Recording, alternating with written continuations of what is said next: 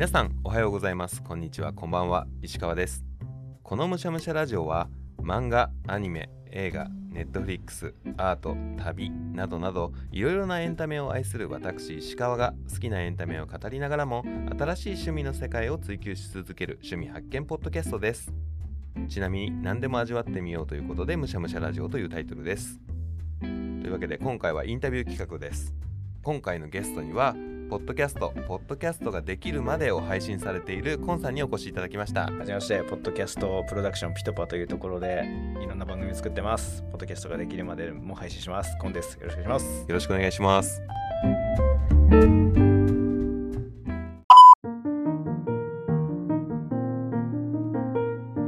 ポッドキャストを撮る、配信することの魅力をお伝えしようかなと思っております。ありがとうございます。そうです。はいコンさんはあの先輩ポッドキャスターはいらっしゃるので、ちょっとねツイッターでつながって、はい。あの今回出ていただけることになったんですけれども、ポッドキャストを僕もやってると言いながらも、はい本当に手探りでうんとりあえず始めてみただけなので、はい。ちょっとそのポッドキャストここまで見れたら面白いよとかこういうことできたら面白いよなんていう話をお伺いできたらいいなって思っています。コンさんが思うポッドキャストの魅力ってどこですか、ポッドキャストの魅力は、まあ、YouTube もそうっちゃそうなんですけど、個人が持てるメディアの時代になってきてるじゃないですか。はい。だけど YouTube って映像の編集撮影企画とかめちゃくちゃいろいろ考えなくちゃいけないっていうのがだるいしそれでめっちゃ凝っても再生数伸びないとへこむしっていうのあるけどポッドキャストはすっげえ手軽に始められる確かに。そうマイクじゃなマイクも別になきゃ iPhone 持ってるじゃないですか今。うん。みんな、僕はもう常々言ってるんですけど iPhone で10万円くらいするから、うん。もう10万円のマイクあるわけですよ、うん。でもうアンカーという素晴らしいアプリがあるので、はい。それで収録までできちゃうし、ボイスメモで撮ったやつをうまいこと編集してっていう風にもできるから、うん。YouTube を始めるよりもすごいハードルは低く始められるんですね。喋りたいテーマがあって、まあ、なくても5分なんですかねボイスメモで撮った自分の日記を毎日流すみたいなやつ、うん。誰が聞いてるっていうのは気にしなくてもいいけど。だから自分の持てるメディアとして一番始めやすいのが僕はポッドキャストじゃないかなって思ってます。ねそうですね。僕も普段ははい。iPhone で撮ってるんですけど、今回はコンさんのスタジオにね、はい。あのお伺いして、いつもと違う状況で撮ってます。多分相当クリアに僕の声が聞こえてるんじゃないかなと思います。マイクプラスこの後編集ソフトでノイズを全部除去します。ありがとうございます。もうどんだけ違うのかっていうので、そのまあ参入ハードルはすごく低いけれども、はい、多分今1ヶ月始めてみて思うのは、はい突き詰めたら突き詰められる要素もいっぱいあるなっていうふうに思うそうので,、ですよね。だって海外はポッドキャストだけで年収30億円稼いでる化け物だっているわけだし、すごい。そう。だって僕はポッドキャストを作るっていうことを商売にしてる、うん。日本でも数少ないような人なので、はい。はい、ポッドキャストで稼げるっていう時代は、まあ、YouTube、TikTok はね、頑張れば稼げますっていうふうにもう大手を振って、日本でも言えると思うんですけど、うん。ポッドキャストじゃあ稼げるのかって言ったら、いやー、めちゃくちゃ頑張んないと難しいけど、めちゃくちゃ頑張っても多分、その頑張りに応じた金にはならないよね。だから、金のためにポッドキャスト始めるっていうのは、もう正直無理無理う無理。ん配信を楽しむっていうのを目的にしないとはい、厳しいっす。うんそうですね。なんか黎明期の YouTube みたいな感じなのかなって思ったりしながら喋ってはいるんですけれども、なんかあ別に将来的にヒカキンさんとかはじめ社長さんみたいになりたいとかっていうわけではなくて でもやってることとしては、その世界で一番稼ぐジョー・ローガンと一緒ですよ、インタビューものでやってるから。あでもその先石川さんの先には、う世界一稼ぐジョー・ローガンがいるわけですかあならるほど。目指そうと思えばできるわけですよ。あもう全然調べずにやっているから知らなかったんですけど、かぶってるんですね。かぶってます かぶってます。ジョー・ローガンも自分の気になる興味のある人を呼んで、はい。い、ろいろ話すっていう人なのもともとコメディアンだから話はうまいっていうのはあるかもしれないですけど、はい。で最初の頃はゲストもコメディアンで芸人同士の話だったけど、それじゃ伸びないなって思ったから、はい。サーファーだったり哲学者だったり、うん。なんならそういう陰謀論の人だったりを呼んで、い、ろんないろんなテーマを話すっていうことにしてガンガン伸びたっていうのがじゃあ僕ジョー・ローガンと一緒に話すのを目標にしたらいいんです日ね本の上ローガンを目指せばいいんじゃないですかね。急に高いハードルができましたけど。僕は佐久間信之さんが日本の上ローガンになれる。現在日本そうですね。2022年現在日本の上ローガンになれる人はもう佐久間信之さんしかいないなって。確かに。いろんな方呼べますしね。そう。で、はい。知見もあるし、うん。エンタメもすごい知ってるし、はい。っていう普段日本放送の「オールナイトニッポン」はもうめちゃくちゃ好きで聞いてますね。やっぱねポッドキャスト始める人なんかラジオ好きな人なんじゃないかなって思うんああですよそうですね。はい、あで言いたいのがラジオの真似事はしちゃダメですポッドキャストうん。ラジオじゃないんで。なるほど。そこの大きな違いってどこだと思います？えーっとラジオって流して聞く文化だと思ってるんですよ、うん。例えば車乗ってうん朝の通勤時間に田僕田舎出身なんですけどうん。朝7時半に家を出て8時前くらいに着く時30分はラジオをただなんとなく流して聞いてる。うん。ただポッドキャストってただなんとなく流して聞くっていう選択肢じゃないですか。あ数ある番組の中からこれ面白そうだから聞こうって選んでーうん。ここまで聞いてるわけじゃないですか,、はい。選択して聞くからうんそもそも作り方が違うとラジオと同じようにのぺーっと始まって、面白いとこは最後ねってやっちゃうとなんだこれ全然面白くないじゃんと思って切られちゃうんでポッドキャストは逆で一番最初に面白いとこ持ってこないと、うん。5分聞いたらそのまま聞き続けてくれるのがポッドキャストなんですよ、うん。はい。なるほど。そのこれでいいって思って聞かれるのかこれがいいって思って聞かれるのかの 違いですね。はい、テレビ番組そのまま YouTube に持ってきて再生されるっつったら再生されないじゃないですか。うんあの水曜日のダウンタウンは一個一個がもう YouTube っぽい企画じゃないですか。はい丸々説で15分で終わるうんみたいな。それ見て面白かったで完結するっていうのがあるんで、途中からも見れますしね。そうそうそうっていうのがあるから、んだからねそのままラジオが好きですだから俺もラジオやりたいんだうんってやってる人はまあ趣味でやる分にはいいですけど、はい。目的が自分のメディアを持ってラジオっぽいことをやってなんか面白い感じの番組をまあまあな人数聞いてくれたらいいなだったらうん。いいと思うんですけど、うまあ僕はそれを目指していないので。ん。うん。なるほど。え、コンさんがそのお仕事としてもはい。ラジオをやられていて、はい。そのポッドキャストになってますけど、はい。あのそういう音声メディアにハマったきっかけってどどういう体験があったんですか？ラジオなんですよ、うん。僕は岩手県の超山奥のはい。生まれで出身もうだからもうほんとねうん。テレビ局もそもそも岩手はテレ東と MX 系列がないから、はい。で田舎で面白いテレビも夜やってない、うん。ただ深夜になると AM のラジオの電波がはい。田舎まで届くようになるから。あ深夜までは届かないんですか？夜9時からうん。朝3時までの6時間しか、はあの田舎は AM ラジオを聞くことができない、い。ゴールデンタイムがあるんですね。そうそうそうそう今と違ってラジコもない時代だから、うんそういうラジカセで聞いてて、はい。だ僕一番最初に聞いたのが文化放送の「アニスパ」っていう番組を小学生の頃に聞いて、はいでだから土曜の夜にアニメのラジオ聞くっていうのがすっごい好きで、うん。アニメ放送してないけど声優さんのラジオだけ聞いてるっていうのをやってて、で中学生になって自分の部屋を持ってラジカセ買ってもらって FM 聞くようになって、ん。スクールオブロックを聞き始めて、い。ちょうど始まったタイミングだったんで、でスクールオブロックで流れた曲いいじゃんって思ってそれを友達 CD 買って友達に貸すと、ん。あめっちゃコンくん曲のセンスいいねって言われてああこれはやっぱラジオっていいなって思って、僕は絶対ラジオで働こうって思って。なるほど、あはい。めっちゃ素敵な話ですね。そうなんですよ。ええもう本当にじゃあもう当時自分が憧れてた世界を生み出す側になったんですね。そうですねだから喋る方やりたかったけど、うん。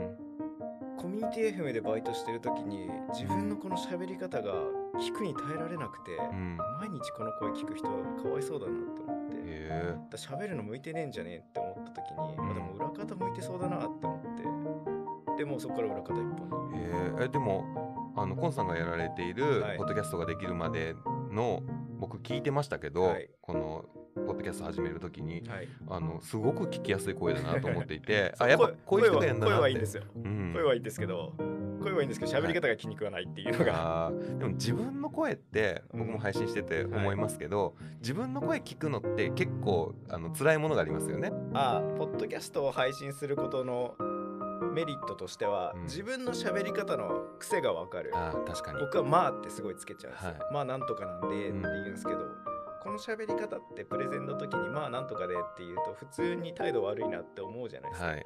メタ認知っていう言葉があって、うん。自分を別な人の視点で見るみたいなことなんですけど、はいうんうんうん。それをすることによってあ今自分の喋り方って良くないな、うん。じゃあこの「まあ」っていう癖をできるだけこういう人と喋るときはしないようにしようって意識するだけでちょっとは変わると思うんですよ、はい。そういうことをポッドキャストを作ってで編集までするとすごいわかるんですよ、うん自分の喋り方の癖って、はい。そういう風な喋り方のレベルを上げるっていう意味では、うん。ポッドキャストはすごいいいと思いますね。そうですね。誰しもがメディアを持てる時代になって、実際に聞いてもらってるかどうかは別として、うん。あの人に聞かれる可能性があるところで自分がしゃべるっていうのはあの営業マンとかプレゼンする人とかにはうん。結構いい練習方法なんじゃないかなっていうのはやってみて思いました。絶対に人前で喋る機会っていうのは人生の中であるわけですから、うん。結婚式のスピーチだ、ん。親父が死んだ葬式だっていう風なそれはゼロの人っていうのは本当に孤立無縁な人しかないけど、ん。社会生活してる上でそれはほぼないわけだから。ですね。だから、まあ、そこで恥ずかしいって思わない人だったら別にいいとは思うんですけど、うん。そこを知っとくことでより人間の高みを目指せる、ポッドキャスト聞いてる人も結構まだまだ日本じゃ少ないけど、うん。聞いてる人は人としてのレベルが高い人が多いんじゃないかなって 思うので、聞いてくださってる方今レベル高いですよ。はい。えじゃなきゃこんな聞かないですよって,、うん。確かにっていうのがあるので、はい。そこも魅力の一つだと僕は思ってます。ありがとうございます。コンさんの、はい。まあもうポッドキャストに携わっている上でのはい。夢、目標ってありますか？ああだから僕がじゃないです。業界全体盛り上げないと、うん。泥船で沈むのは嫌なので、うん。だから普通に変なコンサルが現れるくらいまでのビジネスになってほしいですね。あ TikTok ってすごい多いんですよ。ーうん。実際変な大学生の って言いそうになった。はい。言っちゃったけど大学生のお兄さんがうん月100万稼いでますっていうふうに言えるのが今 TikTok で横行してるわけだから、うん。じゃあポッドキャストも配信したら月100万くらいいけますよっていうふうになればみんなやると思うんですよ。YouTube だって一攫千金じゃないけど、うん。好きなことで広告で月5万とか10万もらえるってすごいいいじゃないですか。うん。その好きなことでその好きなことより楽しいポケモンのカード YouTube でポケモンカードの動画を載っけてうん。それで再生されることで月5万あったら5万あったらすげえカードのボックス結構買えるし、はい。その5万を元手にプレゼントでさらに人を呼ぶこともできるわけだから、ポッドキャストは全然その域に達してない、うん。そもそも広告をだ個人で出そうと思う人もいないしうん。なんか頑張ってねスポンサーしてくれる人募集しますっていう人はいるかもしれないけど、い、やそんな誰が聞いてるかもわかんないし、再生数もない。じゃあ YouTube 広告でいいじゃん。うんはい。ってなってる状況が今なんですよ。うん。海外の調査だと日本世界の中でポッドキャストを聞いてる総人口の割合で日本は人口の5%しかポッドキャストを聞いてませんっていう。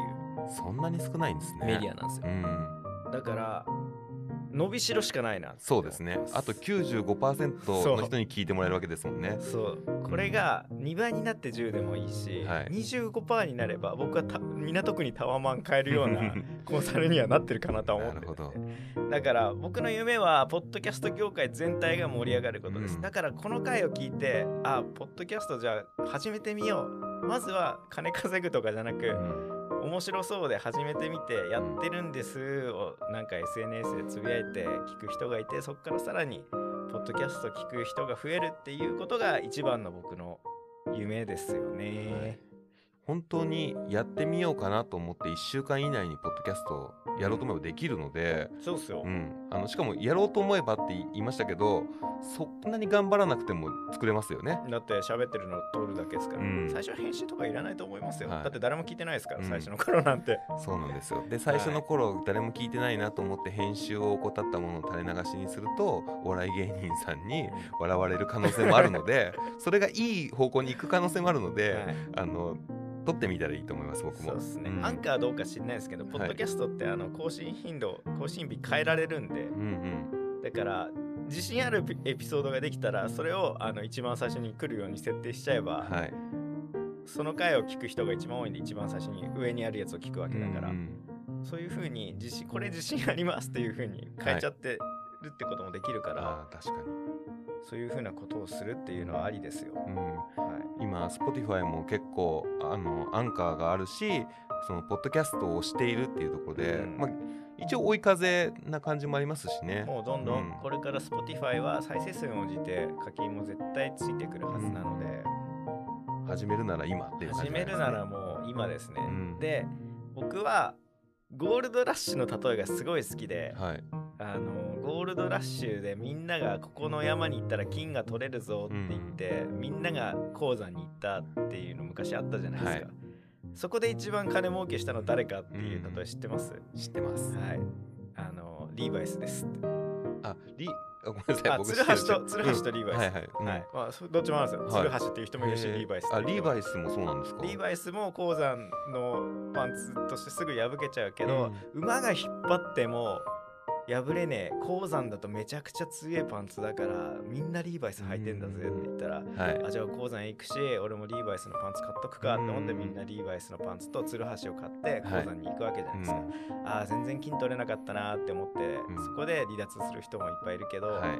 そこで売った人はもう利益が確定してるので、うん。だポッドキャストやる人もポッドキャスト配信する人じゃなくてはい。ポッドキャストを作り方を教える人が確かに。TikTok もそうですよ、うん。TikTok でも受けるっていうのは本当にピラミッドの頂上だけど、うん。僕 TikTok の作り方知ってこういう風なことやったからで再現性あるんですよ。その技術を教えますよ、うん。お金くださいっていう風な人っていっぱいいるんですよ。うん。今始めて面白いなこういうことしたらいいなっていう風なのを分かった状態でみんながポッドキャストを始めた時にあじゃあ俺を作り方を教えますっていう人になれると一番稼げる気が。そうですね。はい。魅力とはになっちゃうけど、うん。最後お金の稼ぎ方みたいになっちゃっていや、大事ですよね。でも続ける上ではね。はい。うん。最後にいつも、はい。こうこのエンタメに石川をはめるならどうしますっていう話を聞いてるんですけど、僕自身もポッドキャストやっているので、あの一つゴンさんからはいはい。このポッドキャストに僕がさらにのめり込むためにここ改善したらいいんじゃないっていう部分なんかを言っていただくこと可能かな。のめり込むためにはい、ここを変えろ、うん、それは強制になっちゃうからって僕はあんまりあこここうしなさいっていうのは言わないようにはしてるんですよ、人のポッドキャストには、Spotify のやつ分析見た方がいいんじゃないみたいなのも一つかなと思いましたけどね。でもそれ見続けるとやめたくなるんですよ個人でやってるとなるほど、うん。ちょっと数字を追いすぎるそうとっていう。数字を多すぎるとやめたくなるから、はい。まあ一番は楽しんで続けることを目標にして、うん。僕の方にも出てもらいましたけど石川さん、はい。エンディングでエンディングを丁寧にした方がいいよねっていうアドバイスをしたんですけど、はい。じゃあエンディングを丁寧にして応募してくださいね DM 待ってますで、DM が来るっていうことをゴールに設定するといいんじゃないですかなるほど。何件来るとかそうそういう数字にしないで。そう。うん。あ応募来た。それはリスナーに響いてアクションを取ってくれたっていうことだから、はい。そこゴールにするとモチベーションにもなるし、うん。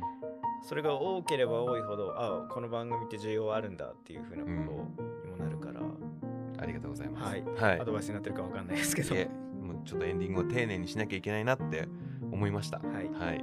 なるほど。ありがとうございましたというわけで今回はポッドキャストポッドキャストができるまでを配信されているコンさんにゲストに出ていただきました。ありがとうございました。ありがとうございました。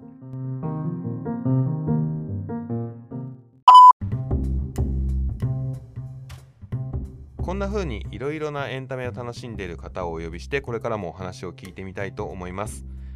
石川にこのエンタメの楽しさを伝えたいという方ぜひ Twitter でコメント DM などくださいそれでは今回はコンさんにお話を伺いました。今回もごちそうさまでした。お相手は石川でした。バイバイ。